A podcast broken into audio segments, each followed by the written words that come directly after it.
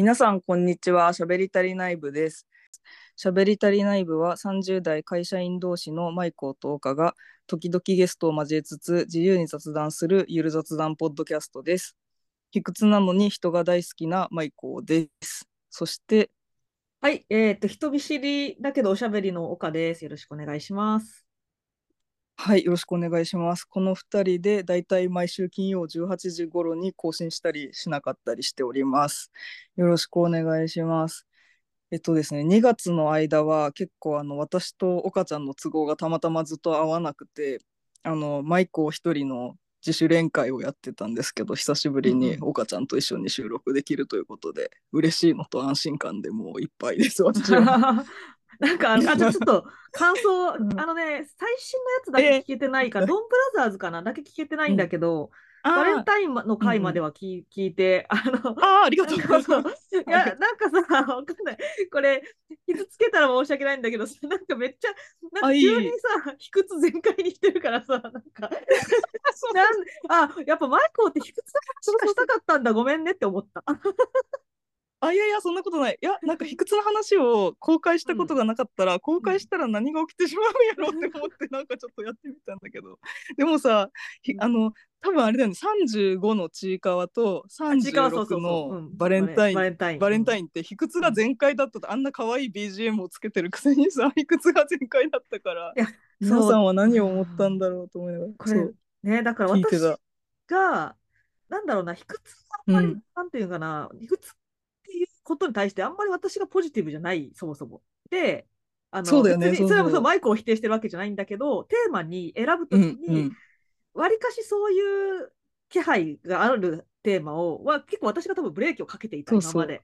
なんかあんまそれ、あそうそうそうそうになりすぎるのも良くないよねって言ってたから、それが解き放たれたらマイコーが一気に解放したから、話すことでマイコーのストレス解消だってんだったら申し訳なかったなって思ったっていう感じかな。あいや別にどっちでもごめんと思ってブレーキしててごめんって思った。いやいやごめんってこともない。でもね、そう、でもなんかね、ちょっとその、あでも全然それもね、なんか、それはね、かなりそうだなと、あの、確かに卑屈すぎるとね、聞きづらいっていうのもあるから、なんか、そう、岡ちゃんと話してる時もやし、なんかあの、違う友達の、なんかもう、ほぼ非公開のラジオ、友達にしか公開してないラジオに出た時にも、なんか私が卑屈になってたら、うん。なんか友達2人がアドバイスをしてくれてたんだけど、うんうんなんか多分やっぱり世の中的に卑屈イコールネガティブなことでこう何うんうかこう助け助けてくれようじゃないけどこうちょっといろいろアドバイスしてくれるんだけど、なんか私的にはなんか結構軽いノリで話してたらあれ？いつの間にか大事になってるってなったからやっぱ卑屈すぎるとね聞く方もちょっとあの気の持ちようが難しいのかなと思ってちょっとそうこれも。そう、これもさ、うん。言言ってたと思うんだよね。その、あの、み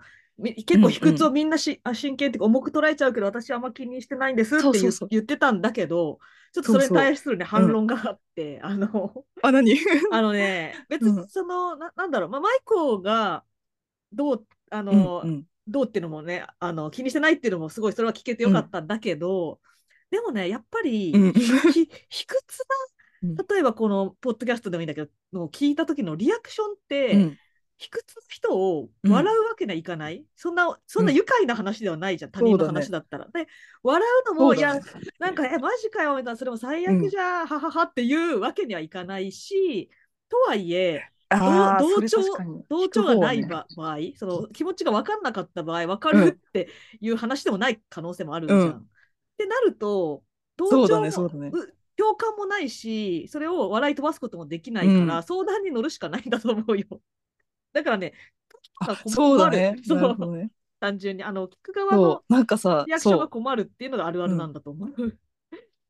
うん。そうなんだよねそう一つ一つあ一人会一人自主練会で卑屈を取り上げたのも、うん。なんかその人と話してるとさ多分そのあの迷惑かけてるような気がしてきて 迷惑ではないけどど、でうん、そう。でまあちょっと一回独り言方式でやってみようかなみたいなうんうん。感じで、ああのようなことになったという感じ。そう、だから、まあ、これリスナーとして聞く分にはいいのか、これわかんないけど、なんかさ、それをさ、浄化してあげないとさ、リスナーの人もさ、なんか困るのか、どっちなのかなっていうのはさ、まあ、リスナーの人はね、必ずしもみんながみんなね、ねマイコーのこと知ってるわけじゃないから、別に気軽に聞けるのか、そうそうそれともどうなんだろう、ね。そそれを浄化してあげないとやっぱ気持ち悪くなっちゃうから聞き手がいてなんか解解消してあげた方が安心できるの。か、うん。ちょっとそれはね分かんないけどなんかうん。確やっ。ぱ卑屈ってだからね扱いが難しいのよ、ね。単純に。扱いが難しいね、本当にそう。このいくつ会がどうなんだってちょっとすごい気になる。だし、まあ、真面目な話すうんうんると、マイコに対するのはさ、マイコが別に気にしてないって言ったらそうなんだでいいけどさ、世の中には同じようなことを考えて、うん同じように多少さ、なんか。あの、うんうんネガティブな感情を抱いてる人もいるかもしれないから、なんかやっぱ余計なリアクション取れないなと思って、難しいなって思うよ。そうだね、確かに。難しいね。確かに、確かに。ちょっと、その辺は今後もちょっと気にしながらやっていこうかなと思います。まあでも、対話にすることで私の場合、卑屈さがこう、ライトになってちょうどいいのかもしれないとも思った。なんかそう、まあね、だから、あと、なんか地雷もあるしね、卑屈って、もう今の時代さ、そうなんだよね、そう本そう人がさ、卑屈とか本人が自虐って言ってうん笑い飛ばせたらいいかってそうでもないしさ、なんか本人が自虐って言ってもそれは言わない方がいいそうそうよってこともいっぱいあるからさ。ね、ねそれはあるのからねうん、まあそれはまあ、ちょっとごめん、なんか真面目な話になっちゃったから、本本編に入りましょうか。失礼しました、感想が。あ、そうだね。そうですね。ち長くなりそうょっとじゃあ、卑屈については心の隅に留めつつ、はい。じゃあ、ちょっとはい本編に入りたいと思います。はいで、今回は久しぶりにですね、ちょっとだいぶ長い時間が空いてしまったんですけど、あの、お便りをいただいていたものが何通かあって、紹介してないものがあるので、お便り回答をしたいと思います。ちょっと大変申し訳ないことに、1月7日にいただいてるお便りなんですけど、あの、今日この場を借りて回答させていただきます。はい。はい。ではちょっと読みますね。はい。明けましておめでとうございます。年末まで配信 お疲れ様でした。本当にごめんなさい。申し訳ない。すいません申し訳ない。申し訳ないです。本当にありがとうございます。えっと、楽しく聞いています。料理中などにポケットにスマホを入れて聞いていますが、長さもちょうどよくてはかどってます。ありがとうございます。お題投稿 OK と言われていたので、2022年のハイライトと2023年の抱負をお願いします。びっくりマークばっかりですいません。この方、あの、全部の文末にびっくりマークがついてて、私もそうなので、すごくよくわかりました。この気持ちはすごいわかりました。あの、私側の立場からしたら、言言わんけりゃ気づかないのにって思いましたがね、私からはああ、ね。そうか。マイコが読み上げる分には気づかないから。はい。ちょっともっと元気に読んだ方が良かったのかな。なんかお願いしますみたいな感じで読んだ方が。そしたら、なんでなんだろうと思って、最後で伏線が回収されたかもね、確かにね。という感じです。ごめんなさい。本当に遅くなってすみません。2022年のハイライトと2023年の抱負について話したいと思います。というのと、ちょっと作業用のポッドキャストを目指していたので、料理中にあの聞いてくださって、長さもちょうどいいっていうのがすごい嬉しかったです、いやね、長さちょうどいいんで、いつも私たち20分を目目安にして、一回も守れたことないから、長さちょうどいいんだと。守れたことないからねね。そう、でもちょうどいいと言っていただけて、ちょっと嬉しかったですよ。かった、はい。よかったです。はい。じゃあちょっと2022年のハイライトからいきますかね。はい。どうでしょう？岡ちゃんはハイライトは？そう、なんか具体的なこの、まあ、ハイライトっていう感じではないけど、いい年だったなっていう。うん。ああ、いい年だった。いいことだ。いいことやあ。そう、まあ、ちょっとね、あんまりはうんうん話すと長くなるから、あの、あれなんだけど、うんうん私ね、この、ここ数年で一番いい年でした。2022年。あ、本当に。うんお、すごい。それはでいいこと。なぜかというと、うんまあ、まず、えっと、仕事面で言うと、えっと、転職して1年が経ったのが去年。転職して1年後ぐらいで、一転職1年目から2年目をきょ去年、2022年に迎えていて、うんそれってちょうど、最初の頃は忙しいしね、なかなか余裕ないけど、ちょうど、うん。あの楽しいし、充実した時間を過ごしたのと、余裕が出てきたので、結構、まあ、うん。こうやってポッドキャスト始めたのもまあうん。ハイライトかもしれないし、個人で活動、なんかアウトプットをする機会がすごく多かったので、まあ、ノート書いたり、うん Voicy とかも、あの、なんか出させてもらったりしてるし、ん。そうだよね。やってたよね。うんでうんプライベートも、えっとね、結婚して、それこそ、いつだ？結婚して、えっとね、多分ね、1年はちょいぐらいから2年ちょいぐらいまで。だから、それもちょうど、ちょうどイベントは何もないのよ。結婚式も一昨年だし、うんうん仕事も転職したのはうんうん一昨年なんだけど、ちょうど何にもないのがね、うんあの、余計なイベントがな,、なかったことがハイライト。これ不思議な話なんだけど、余計なイベントがないから、あの、うん。なんか充実した日々をね、送ってました。うん、あ、そうだよね。ななんか単純に、な、なんだろう、あの、普通にやりたいことに絞あそうって、そうそう、余裕がある感じ。こう、楽しく過ごごしてみたいな。うん、うんいいよね。なるほどな。うん、うん、うん、うん。以上。いいな。全然。2022年はすごい最近の中で。でも、あでもその、ここ数年の中でのハイライトになるぐらいのいい年だあ、そうそうそう、それぐらい。2022うん。年。ね、それってなんか、イベントがないのがいいんだなっていう気づきだよね。そうだね、うん。確かになんかねなんかドタバタあなんかいいろいろ忙しいのも楽しかったりするけど、うん。ないよ良さもあるよね。そうそう。なんか慌ただしくないというか、自分の等身大のちょうど良さをね、あのうん。確かめてた。これが自分にとってちょうどいいいいんだなっていう生活を、ね、確かめてた一年でしたね。いいね。自分のなんだろう生活を振り返って的な良さがあったそうそう。という感じか。だから今年はこれがあって転職してとか、例えばうんね、そういうのじゃなくて、うんうそうそう。なんか生きや、うんうん。生きや居心地がいいバランスを保ってました。なるほどなるほどいい一年だったんだな。えいいねいいいい年を過ごしたというハイライト。はい。だな。なるほど。私はね、2022年は私も年としてはすごいいい感じで、それこそポッドキャスト、この喋り足りない部うんうん始めたのもハイライトなんだけど、なんかね、あの、ちょっとあえてのダメハイライト言ってもいいですか？ほうほうほうほう。はい。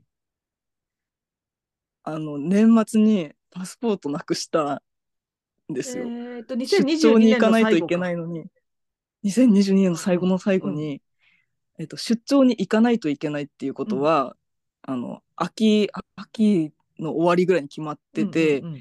その出張に行くのは1月末ぐらいだったんだけど、出発しないといけないのが海外出張に久しぶりに行かないといけないみたいな。うん。で3年以上ぶりの海外出張だったうそうだよねココロナでね。ロナだったから。うん。そう。でパスポートはあそこにあるだろうって思ってたところにうんうん。あると思って完全に油断してて、あー確認もせずにいたらね、うんうんうんそう。で12月のもう末も末になって、パスポートがありそうなところを見たらなんとないということが発覚して、うんうん。うんパスポートないってなって、うん。パスポート取得もう結構頭頭真っ白というか逆に冷静になってなんかうん。パスポートって発行するのに何日かかるんだっけとかいろいろ考えて、とりあえず会社のそのあの総務の方にうんすみません、どうもパスポートを紛失してしまったようで再発行しなければいけませんみたいなのを言いに行って、再発行したんだけどね、うん。この出来事で得た学びは、もうパスポートをなくしてしまうと手続きが超大変なので、うん。まあ、どうか皆さんなくさないようにな、パスポートをお持ちの方絶対決してなくさないようにっていうことを、ここで強くお知らせしたいと思います。はい。ちょっと わかりました。具体的にはね、何が起 それ言われても、ハイライトとしてどうなのってダメな内容だけど、なんか、ちょっとね、パスポートを紛失すると何が起きるかっていうと、うんうん。パスポートって結局、その、日本以外の国はどうなのか分かんないけど、うん。その日本国のパスポートをゲットするには、なんかうん。戸籍といろいろ連動してて、情報が。だから、戸籍謄本が必要だったりとか、うん。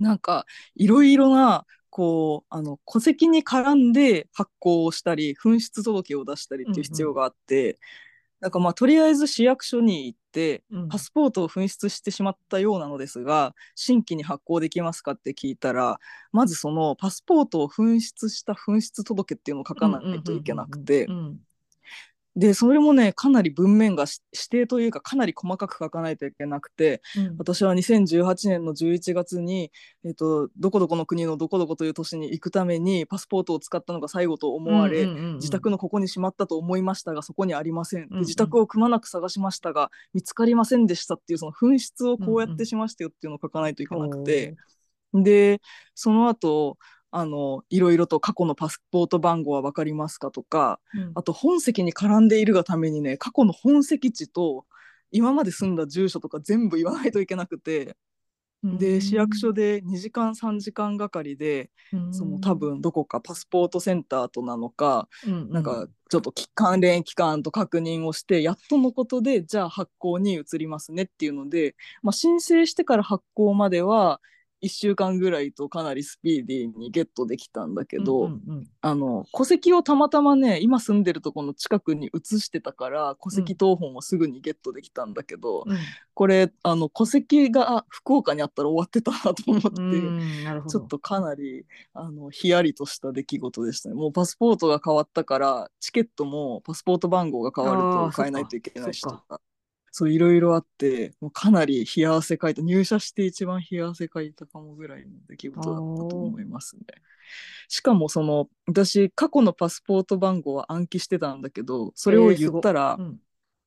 そうあのなんか電話番号とか万が一の時のためうんうん。にできるだけこう、必要なやつだけ覚えるようにしてて、うんうんうん。パスポート番号これだと思いますみたいな書いて出したらさ、うん。私の前のその10年ぐらい前に申請したパスポートの顔写真がバーンって印刷された A4 の紙を市役所の人が持ってて、うん。多分どこかからこう出力できるんだろうけど、うんうん。うんすごいしめっちゃ管理されてるしこんな大事だったんだ。まあ当たり前なんだけどその渡航の許可の,、あのものだから当たり前なんだけど、まあ、ちょっと軽々しすぎたなと思ってすごい反省しました。今はもうちょっと絶対なくさないとこにしまったんですがちょっとそれがあのハイライトになってしまったという感じでした。はい。はい、じゃあ、はい、いいこともいっぱいあったんだけど、うん。はい、はい。ちょっと残り時間が、ね、そう少2023なくな少なくなってきたから さ、ちょっと抱負に行きましょうか。2023年の抱負に行きましょう。はい。じゃあ、岡ちゃんから抱負はどうですか？抱負はね、あの、なんかね、そう、今年の漢字みたいなのそういえば考えたのよ。そういえば。おおすごい。で、去年の漢字も考えていて、去年はね、連なるっていう字にして、あの、まあ、いろんなことがね、えー連続的にとか、うんあとは、あ、うん違う、ごめん、うんつら、連なるじゃなかった。それ去年のか、今年の漢字か。ええ違う、間違えた。2022年は、適、適、あの、適してる。ちょうどいいっていう意味で適にしてたんだよね。適そうそう。適してるの適。そうそうそう。っていうのが、その、まあ、まさにさっき言った通りなんだけど、で、うんうん。今年23年のやつが、まあ、連なるとか、つなげるとか、そういう字にしたいなと思っていて、で、やっぱ、うんうん。なんかね、年とともに、あの、思うのが、自分の個性はね、うん。もういいいいなと思っていて、あの、いいというか、なんか自由に生きてたわけよ、今まで。だけど、そうじゃなくって、やっぱ何かと何かがつながることとしてこの世界に存在するのではなくって、例えば、あの、うんうん。私は本を読むから、今までって本を読んでうん。も全部自分の意見に変換しようとしてたわけよ。うん。だけどそうじゃなくって、うんうん。もうちょっと知識を蓄えるというか、世界のことを知ってみたり、うん。世の中の知らないことを知ってみたりして、そこから何か世界が広がるっていう、単なる私は世界をこう見てるのだけじゃなくって、なんかそういう、なんか世界のつながりみたいなところの勉強したいなとか、なんかそういうのもあって、で、あとはコミュニティの仕事してるから、やっぱね、人とのつながりとか、うんその連ねていくっていうのはいつだって大事なんだけど、うんなんかそういう、ちょっとこうね、うんうんコネクティング・ザ・ドッツじゃないけどさ、なんかそういうちょっとうんうん点をたくさん集めて、なんとなく今年終わる頃にはうんうんその点をつないでおきたいなって思ってるって感じかな。うんうんうん。いいね。連なるように、2023年も、そして次の年もみたいな感じで、確かにその点、点で存在してるんじゃなくて、全部がね、関連してっていうのは、いい抱負だよね、と思いあそうました。そう。なんかね、ちょっと補足すると、点をつなげる力はうん自分の中でまあまあやってきていて、あの意味付けが結構、なんていうか好きだから、あの点をつなげることは強制的にやってたんだけど、じゃなくって、いい点を探すっていうことをね、やりたいなって感じ。ああ、あ、いいね。確かになんかね、点が微妙なままつなげてもみたいなことなのか。そう、なんかうん点、なんか今まではつなげる力があれば、点なんて別に何でもいいと思ってたわけよ。結構そういううん。自己肯定感高めな発想だったんだけど、でもそうじゃなくて、なんかいい点を探しに行くっていうのもまた、なんか新しいパターンとしてあるかな、みたいな、そういう感じかな。うんうんうん。なるほど、なるほど。うん。ちょっと抽象的な抱負だったなと思いながら抱負だけどはいいや、でも、いいと思いながら聞いてました。私はなんか今、漢字ではもともとは考えてなかったんだけど、まあ、漢字で言ったら続ける除くかなみたいな感じで、つまあ、ポッドキャストも始めたし、あ、続けるの続続あ編のあ続ね連続の続。うん。うんうんまあ、連続だからつな連なるでもあるの。うん。でも、ポッドキャストも始めたし、なんかあの、数年前からね、コミティアっていう自作の本を、あの、うん。売るイベントで絵本売ったりとかもしてて、それも続けたいし、まあ、仕事もなんか今慣れてきて楽しいしいろいろ新しいこともできるようになってるから続けたいなっていう感じに思ってますね。うんうん、それでちょっと2023年は、まあ、ちょっとまああのハマりやすかったり飽きやすかったりするっていうのもあってこう頑張って続けていこうかなみたいなふうに思ってます。あとまあ細かいところではポッドキャストを聞いてて思ったのが、うん、あの話し癖のところで、まあ、これ抱負っていうか目標というかあれだけど、あの面白くない場面で笑わないっていうこととあの細かあのもう今すでに笑ってるけど あのあとあのなんかっていう癖があってあと一人で喋ってる時あのっていう癖すごくあるなと思ったので、まあ、ちょっとそういうの気にしながらスポーツ選手みたいな喋りになるように頑張ろうと思います。い やなるほどね。すごい、すごい課題意識がめっちゃああのとかえっととか言わないからスポーツ選手は。という感じですね。なので喋り方もちょっと気にかけていきたいなと思ってます、2023年は。はい、ちなみに、はい、あの私、うん、ちょっとね余談なんだけどあのその、うん、えっと、 Voicy に、うん、あの、まあちょっとね、うん、遊びみたいなもんって言ったら失礼なんだけど、あの Voicy にも出させてもらっていて、で、それがその、えっと、荒木宏之のブックカフェっていう、あの、荒木さんっていう、仕事で一緒にしてる荒木さんの、そのプレミアム放送、だから課金しないと聞けないんだけど、プレミアム放送の中で岡さんとの超雑談っていうおしゃべりをする時間があって、でそこでね、あのね、そのコーナーの中で2023年を占おうっていうのをやったんですよ。うんうん、で、まあ、それは、ね、遊びだから、その荒木さんが占い師でも何でもないのに、まあ、ちょっとなんか適当なこと言って、なんかタイトルだけ見た、うんうん、占ってあげるよみたいな、ちょっとふざけた企画をやったんだけど、うん、でそこで言われた、うんうん、その荒木さんが分数、分してる占い師は、3つのキーワードを言いますっていう、うん、そういうスタイルなのよ。で、そこでね、うんうん、私が言われたのが、これランダムな言葉なんだけど、あのまろやかと自由自在と、あと電池切れ。電池切れそう。だからね、で、それはこの Voicy の中で、まあ、これがどういう意味があるかっていうのを喋るっていう雑談なんだけど、これはね、だから、抱負とは別に、これが当たったのかどうかっていうのが、2023年のか、観測対象、まろやか自由自在電池切れが果たしてどうだったのかっていうのは、あの観測してますっていうのを一応ここでもなんかあの言っときます。観測。いいね。電池切れがどういう意味だったのかっていうね。後から。どういう意味だったのかちょっと意味付けする。そう。うん、観測していきたいなと思います。これ言っとくとね、はい、振り返りが楽しくなるからね、うん、言っとく分だけなんかいいかなって。そうだね、確かに確かに。じゃあちょっとこれを今年の終わりに振り返れるように、お互い観測していこうということで。うん、はい。じゃあ、2000そうしましょう。2022年のハイライトと2023年の抱負について今回は喋ってみましたがいかがだったでしょうか？喋り足りない部ではお便りを受け付けておりましてポッドキャストの概要欄とツイッターから匿名質問箱のクエリにアクセスできます。取り上げてほしいテーマや質問などあれば何でもお気軽にお送りください。ということで、えっと、今回はここまでです。じゃあ次回もよかったらよろしくお願いします。はいありがとうございました。